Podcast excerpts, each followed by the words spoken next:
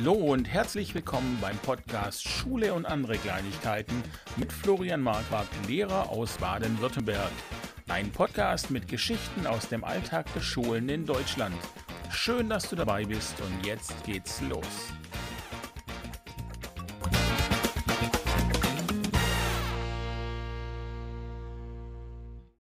Halli, Hallöchen. Ja, ich melde mich aus den Ferien und bin aber gedanklich noch gar nicht so richtig hier in den Ferien angekommen, muss ich sagen. Ich hänge immer noch an der Schule, bin viel am Programmieren ähm, fürs nächste Schuljahr und das ist aber auch ganz okay. Ich mache das ja gern und das ist meine Art der Entspannung. Das können vermutlich einige nicht nachvollziehen, äh, aber keinen Unterricht zu haben, ist für mich Entspannung genug. Das heißt, ich habe ja dann trotzdem viel Zeit, am Tag äh, Dinge zu unternehmen, was zu machen, Fahrrad zu fahren oder ein bisschen im Garten zu liegen, ein bisschen zu lesen. Äh, von daher passt es so ganz gut. Ja, ich bin inhaltlich ja immer noch beim Thema Bildung und Qualität und ähm, ich möchte nächstes Jahr, äh, ich weiß jetzt gar nicht mehr, ob ich es gesagt hatte, aber nächstes Jahr möchte ich auf jeden Fall in meinen Fächern Tests schreiben ohne Noten. Ähm, ich werde da vielleicht noch ein bisschen dann ins Detail gehen, wenn ich soweit bin. Aber ich bin auf jeden Fall am Programmieren und die Sachen, die ich dann programmiere, die zeige ich dann auch gern mal auf Twitter oder in der Facebook-Gruppe, einfach um zu schauen, wie ist so das Feedback, wie ist die Resonanz. Manchmal kommen da ja auch gute Tipps, weil ich was übersehen habe. Und ähm, meistens aber muss ich sagen, finde ich die Resonanz relativ schwach. Und ich frage mich, ja, warum bekomme ich da so wenig Feedback? Also jetzt zum Beispiel beim Thema Reflexion des Unterrichts. Warum finden das so viele, mit denen ich zu tun habe, nicht wichtig? Also die echten Menschen, nicht die Facebook, die Internetmenschen. Ähm, oder warum sagen sie, dass sie es wichtig finden, machen dann aber trotzdem nichts. Also da hält ja dann immer dieses, ähm, ja, ich habe da keine Zeit und was soll ich noch machen und ähm, da, das muss ich in aller Ruhe machen und so. Also diese ganzen Ausreden, nenne ich die jetzt mal, ähm, verhindern ja, dass man sich weiterentwickelt und und man hätte ja mehr Zeit, wenn man sich die Zeit nehmen würde, sich darum zu kümmern, denn dadurch laufen nachher bestimmte Abläufe besser, was einem wieder mehr Zeit bringt. Also von daher kann das Argument der fehlenden Zeit, das kann ich nicht gelten lassen. Äh, außerdem na, jetzt einfach mal nachdenken über meinen Unterricht, das kann ich ja sowieso jederzeit und überall. Wobei ähm, dieses, dieses Nachdenken äh, reicht letztlich nicht als Reflexion, aber da kommen wir auch gleich noch drauf. Ja, also ich wende mich dann immer an die, an die Facebook-Gruppen. Und ich denke natürlich, dass in den Facebook-Gruppen eben auch schon Menschen sind, die interessiert sind in diese Richtung. Also da habe ich jetzt vermutlich nicht den Durchschnittskollegen, wenn ich äh, ein Lehrerkollegium nehme, sondern ich habe einen bestimmten Teil eines Lehrerkollegiums. Und ähm, ich denke jetzt einfach mal, dass man jede, jede Gruppe, egal ob jetzt Lehrer oder nicht, dass man die leistungstechnisch einteilen kann in äh, eine Handvoll an der Spitze, die breite Masse in der Mitte und ganz unten die Loser, sage ich jetzt mal, auch wieder eine Handvoll.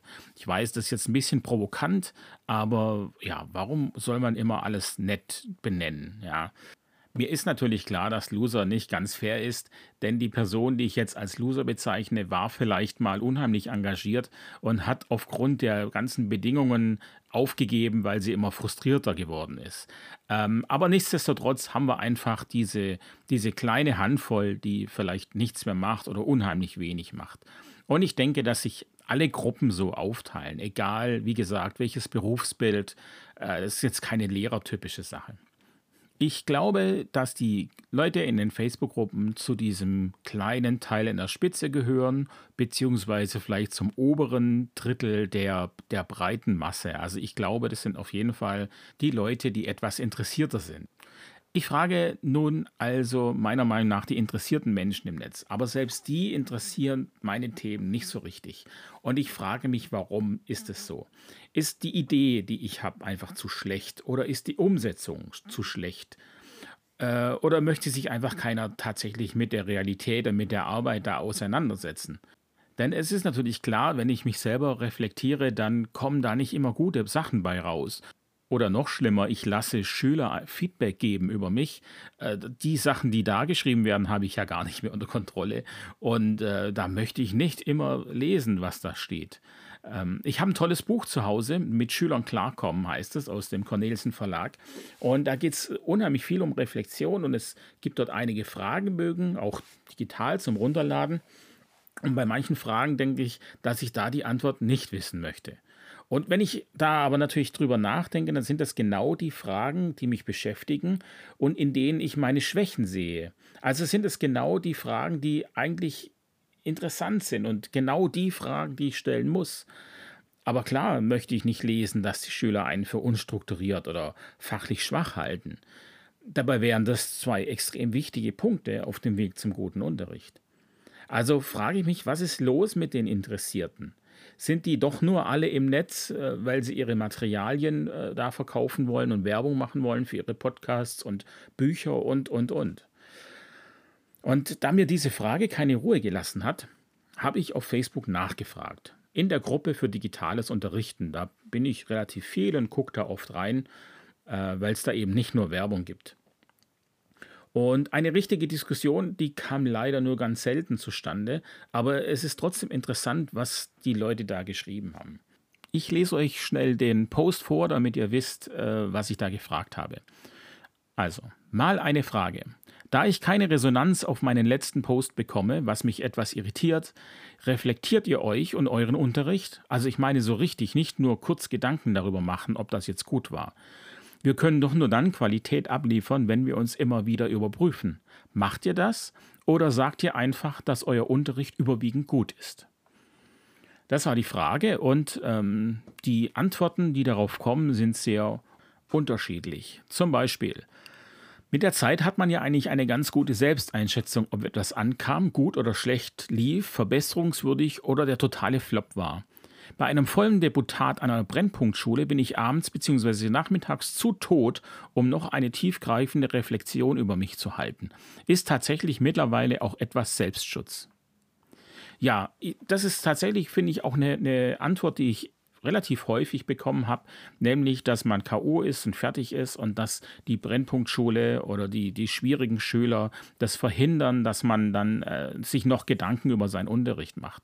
Und genau da muss ich halt sagen, für mich ist das eine Ausrede, weil die Reflexion mir ja vielleicht helfen würde, dass ich abends nicht mehr so K.O. bin, weil ich eben bestimmte Punkte besser in den Griff bekomme. Ich finde, da machen wir Lehrer uns das zu einfach zu sagen, ja, an mir liegt es ja nicht und dann kann ich jetzt auch noch nicht drüber nachdenken. Ich bin K.O. und irgendwann muss ich ja auch noch mich um die Kinder kümmern. So auch ähm, meine Lieblingsantwort von einem Kollegen. Ich arbeite in meiner freien Zeit am Weltfrieden. Man sieht ganz gut, dass es noch nicht geklappt hat. Gründe dafür kann man sich gerne ausmalen.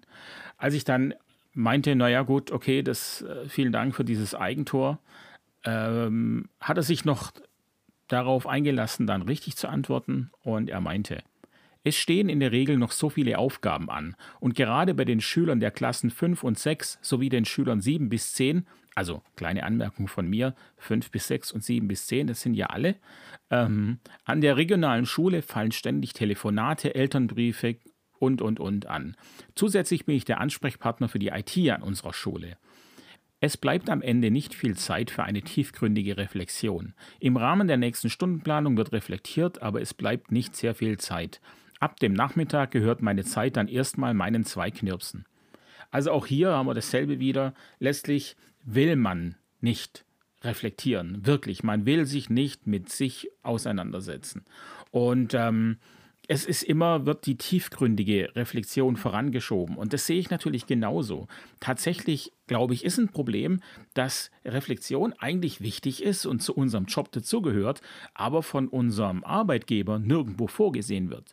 Er, er, unser Arbeitgeber sagt einfach, ja, ihr kriegt eine Vor- und Nachbereitungszeit, ganz pauschal. Äh, wie gut ihr die nutzt, ist dann euch überlassen. Aber sind wir mal ganz ehrlich, als Klassenlehrer oder jetzt mit einem Hauptfach, bleibt da nicht viel Zeit. Wenn ich den Unterricht vorbereite, dann habe ich tatsächlich keine Zeit mehr zu reflektieren. Also muss ich das über meine Zeit hinaus machen. Und jetzt wird natürlich jeder Arbeitnehmer sagen, ja und?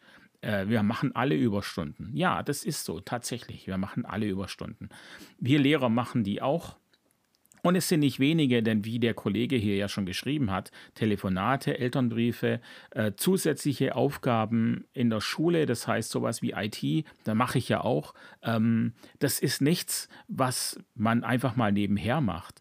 Äh, ganz im Gegenteil. Also äh, gerade mit der IT ist man auch viel in den Ferien an der Schule oder arbeitet abends, wenn die Schule zu Ende ist. Äh, man kann ja letztlich nicht im System rumfuschen, wenn da Leute am Arbeiten sind. Von daher verstehe ich die Argumentation. Ich verstehe die total, aber ich glaube, was, was dann viele Lehrer eben nicht verstehen, ist, dass diese Zeit, die sie da investieren, Zeit für sie selber ist, dass sich das lohnt, dass sie davon profitieren und etwas davon haben. Ich glaube, dieses Bewusstsein, das ist überhaupt nicht da bei vielen. Ähm, es gab übrigens natürlich auch schöne und gute Antworten. Es gab nicht nur solche.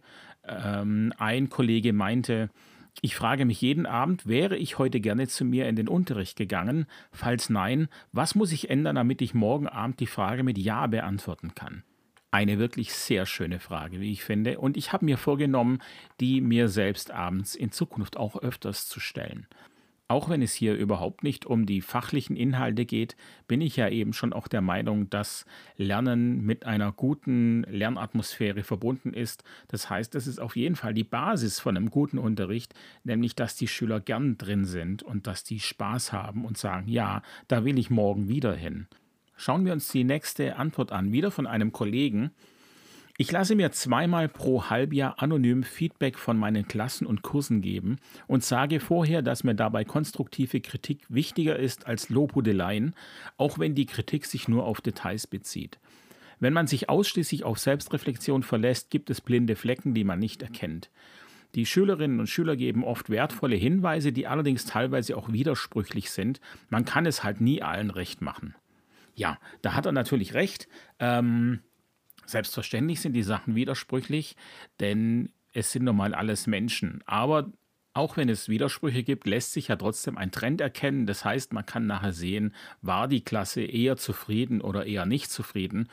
Und wenn ich dann noch mehr ins Detail gehen möchte, dann kann ich ja eben schauen, was ist mit den Widersprüchen, kann ich denen vielleicht auch gerecht werden. Wobei ich schon denke, es ist extrem schwierig, allen gerecht zu werden. Je größer die Klasse ist, umso schwieriger wird es tatsächlich. Wobei ich der Meinung bin, dass eben genau solche Sachen wie Freundlichkeit und Lernatmosphäre äh, eigentlich machbar sein müssten, dass da alle derselben Meinung sind. Ähm, gucken wir weiter. Was haben wir hier noch? Ausführliche Reflexion habe ich keine Zeit. Äh, jemand anderes sagt, er arbeitet mit einer App, die Feedback Schule heißt. Die kenne ich jetzt noch nicht. Mm, eine Kollegin meint, sie führt in GoodNotes Notizbücher für Unterrichtsreihen und wenn etwas nicht gut funktioniert hat, bekommt es einen kleinen Vermerk. Was aber in einer Klasse nicht gut funktioniert hat, kann in einer anderen Klasse oder zu einem anderen Zeitpunkt prima sein.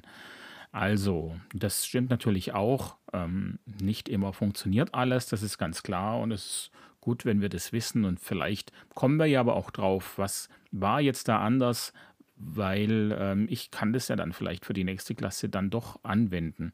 Aber sicherlich werden wir es nicht hinbekommen, dass jeder Unterricht immer super ist. Das ist keine Frage. Ähm, ja, was schreibt der nächste? Die Tatsache, dass du wohl auf eine solche Frage keine Resonanz erhalten hast, ist, dass die Frage die Grundsatzfrage des Berufs oder der Berufung auftut. Kaum ein Beruf reflektiert alles im Arbeitsflow. Wenn die Stunde schlecht war, okay, aber ein Feedbackbogen ist oft so aussagekräftig wie ein Mandala, das Gefühle beschreiben soll. Ähm, wir können doch nur Qualität abliefern, wenn wir uns immer wieder überprüfen, zeigt, dass du ein hohes Maß an dich selbst setzt. Was ich toll finde, jedoch ist das, glaube ich, wirklich nur sehr schwer mit einem Alltag zu verknüpfen. Aber die Idee, Chapeau. Ja, vielen Dank. Ähm, natürlich ich sehe das mit den, mit den Feedbackbögen natürlich ein bisschen anders. Ich halte Feedbackbögen für sehr aussagekräftig, vor allem wenn es gute sind. Ich glaube jedoch, dass die Feedbackbögen, so wie wir es bisher in der Schule machen, dass das eben nicht so aussagekräftig ist, wie es sein könnte. Denn Feedbackbögen werden auf Papier gemacht und verschwinden danach wenn überhaupt, in einem Ordner, meistens jedoch einfach im Papierkorb. Und genau da ist meines Erachtens das Problem. Wir müssen die Feedback Feedbackbögen abheften digital. Wir müssen die in der Cloud legen und können sie dann ähm, besser auswerten. Das heißt, ich mache einen Feedbackbogen zur Stimmung in der Klasse und diesen Feedbackbogen mache ich nochmal und nochmal und nochmal und dadurch bekomme ich einen Trend, ich bekomme dadurch ein viel klareres Bild, ähm, wie meine Stimmung aussieht. Nicht immer nur so ein kleines Bild von einem bestimmten Zeitpunkt, ist ja auch die Frage, wann mache ich so einen Feedbackbogen? Mache ich den immer dann, wenn ich das Gefühl habe, es läuft schlecht? Oder mache ich den, wenn ich das Gefühl habe, es läuft gut? Das beeinflusst ja auch die Antworten. Also eigentlich müsste man sagen, Feedbackbögen müssten regelmäßig zu unterschiedlichen Zeiten am ja, besten wäre eigentlich der, der, Lehrer setzt sich einen, einen Termin im Kalender und sagt, dort, dort, dort, dort mache ich Feedback. Völlig egal, in was für einer Situation ich da bin, da gehört da einfach mit dazu. Und ich glaube, dann bekommt man tatsächlich mit der digitalen Auswertung ein richtig gutes Bild, das einem unheimlich gut weiterhilft. Aber da, das ist eben jetzt auch wieder die Grundsatzdiskussion. Äh, da müssen die Sachen müssen in die Cloud und da haben wir Datenschutz, bla bla bla. Ähm, ich halte das, ich, ich glaube, wir binden uns da mit dem Datenschutz einen Klotz ans Bein, der uns, der verhindert, dass wir uns in der Unterrichtsqualität weiterentwickeln können. Kommen wir noch zu einer letzten Antwort, die ich echt bemerkenswert finde. Und zwar von einer Kollegin, die schreibt, ein kurzes war gut wird gemerkt, war scheiße, mache ich nicht mehr, gibt es durchaus. Würde ich weiter reflektieren, würde mir wieder auffallen, wie sehr mich das System und der Arbeitgeber daran hindern, wirklich guten Unterricht zu machen. Und dann kotze ich im Strahl und das kann ich mir nervlich nicht jeden Tag leisten. Das gab fünf Likes und äh, beziehungsweise äh, vier Likes und ein herzumarmendes Emoji. Ähm, ja, ich naja, also das ist so die, die Augen zu Taktik. Ich glaube, die funktioniert nicht. Und ich hatte das schon mal gesagt, natürlich unser System und unser Arbeitgeber, der hindert uns daran, tatsächlich teilweise einen guten Unterricht zu leisten. Aber letztlich ist jeder Lehrer für seinen Unterricht selbst verantwortlich. Das, was im Unterricht passiert, das bestimme ich. Aber es ist natürlich schon schade zu sehen, dass das System äh, offensichtlich hier diese Kollegin so sehr frustriert hat, äh, dass sie sich auf die völlig falschen Sachen konzentriert. Sie, sie guckt auf das System und wird dadurch immer schlechter gelaunt und frustriert. Vielleicht sollte sie das einfach nicht mehr machen und sollte tatsächlich mehr auf sich schauen. Und dann könnte sie tatsächlich auch reflektieren, und zwar sich selbst und nicht das System, weil am System denke ich einfach, da ändern wir nichts. Ähm, das heißt nicht, dass man es nicht ansprechen darf oder soll, aber ich, ich kann das Ministerium nicht verändern. Ich war selber im Ministerium, ich habe unheimlich viele Vorschläge gemacht, davon wurden im Prinzip so gut wie keine umgesetzt in den Ministerien oder in diesem Ministerium, in dem ich jetzt eben mit tätig war, sind so viele Menschen an einer Sache beschäftigt und diese Menschen haben unterschiedliche Aufgaben und auch unterschiedliche Befugnisse. Das heißt, es gäbe Leute, die würden etwas sofort umsetzen, dürfen das dann aber nicht und müssten selber nachfragen, was sie dann vielleicht aber auch nicht machen. Also die Hürden in so einem Apparat sind wirklich enorm groß, selbst wenn man nur eine Kleinigkeit verändern möchte. Von daher lohnt sich das, glaube ich, nicht, zu viel Energie darauf zu verschwenden. Steckt eure Kraft lieber in euch und eure Schüler, das ist nicht nur sinnvoller, sondern auch wesentlich gesünder.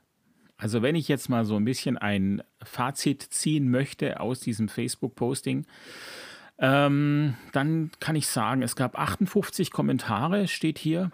Und äh, ich glaube, ich bin mir jetzt nicht sicher, ob da meine auch dabei sind. Ähm, überwiegend sagen die Menschen hier, sie reflektieren. Meistens ist es einfach äh, sich darüber Gedanken zu machen, was meiner Meinung nach eben, wie gesagt, nicht ausreicht. Aber es ist auf jeden Fall besser als nichts, denn es wird einen sicherlich auch voranbringen. Und es ist natürlich generell schön zu sehen, dass die Leute sagen, dass sie reflektieren, weil ich das eben normal wichtig finde in unserem Beruf. Von daher ist es eine ganz positive Resonanz. Äh, was negativ auffällt, ist vielleicht, äh, jeder hat so sein System und ist auch nicht bereit, da neue Wege zu gehen. Ähm, was aber vielleicht auch einfach an der Problematik des Internets liegt oder dieser, dieser Gruppen, es wird in diesen Gruppen unheimlich viel Werbung gemacht und ich habe jetzt da zum Beispiel auch mein äh, Podcast-Logo als mein Avatar. Das, das, impliziert vielleicht natürlich auch gleich so ein bisschen, dass es hier wieder um Werbung geht oder man möchte seinen Podcast bewerben oder wenn ich sage, ich programmiere diese Seite, die ist ja für alle offen, dann denken die Leute vielleicht auch, ähm, ich will die auf die Seite ziehen. Einer meinte das auch, ich würde hier jetzt versuchen, meine, meine Fragebögen unterjubeln zu wollen. Das ist nicht der Fall. In erster Linie mache ich die Sachen für mich, aber wenn es jemandem hilft, dann freue ich mich natürlich, wenn er das nutzt, keine Frage. Aber meine ganzen Seiten, die ich da mache, äh, da verdiene ich kein Geld mit und da gibt es keine Werbung und nichts. Also ähm, ja, aber ich kann das verstehen, dass, dass dieser Gedanke aufkommt. Ähm, es gab ein paar wenige, die äh, das Reflektieren ganz klar abgelehnt haben oder eben nur die guten Sachen sehen wollen.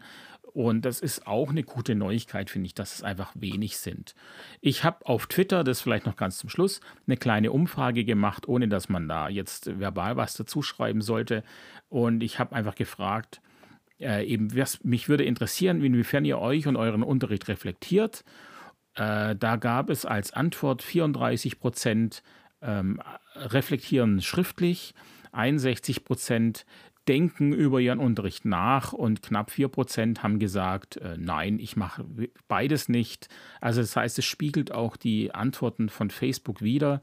Ähm, ein paar wenige machen es schriftlich, der Großteil denkt drüber nach. Das ist eine gute Sache. Das waren übrigens 55 Leute, die da geantwortet haben auf Twitter.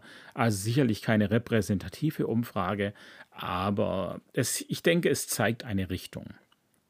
Ja, so, das war's. 20 Minuten aus den Ferien. Ähm, ich melde mich nächste Woche wieder und ähm, freue mich drauf. Wir hören uns. Habt eine schöne Zeit.